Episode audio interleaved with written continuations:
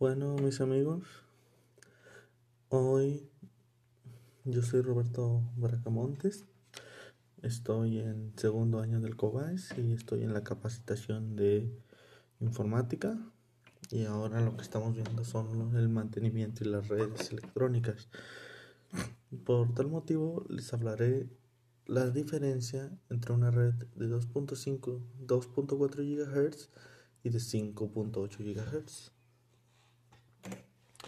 Para empezar, si están instalando un router y quieren, tener una conexión a internet, no sería muy recomendable utilizar la de 5 GHz porque muchos dispositivos no captarán su señal. Y a diferencia de la de 2.4, casi todos los dispositivos captan su señal. Principalmente las diferencias con las que se puede resumir eh, estas bandas pues son su velocidad máxima que pueden alcanzar en un rango de red.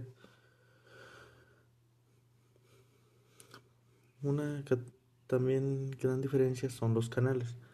La red de 2.4 GHz alcanza hasta 14 canales y la red de 5.8 alcanza hasta 25. También en una red de 2.4 GHz tiene más interferencias, lo contrario de la de 5 que tiene menos interferencias. Su velocidad máxima tiene una velocidad máxima de conexión, la de 5 GHz, mientras que la de 2.4 pues es menor su velocidad. En cambio, la red de 2.4 tiene un mayor rango, un mayor alcance mientras que la de 5 GHz no tiene mucho alcance.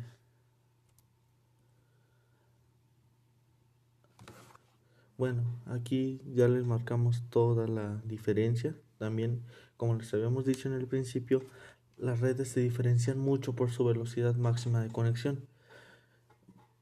La red de 2.4 GHz tiene una velocidad máxima de entre 5 o 6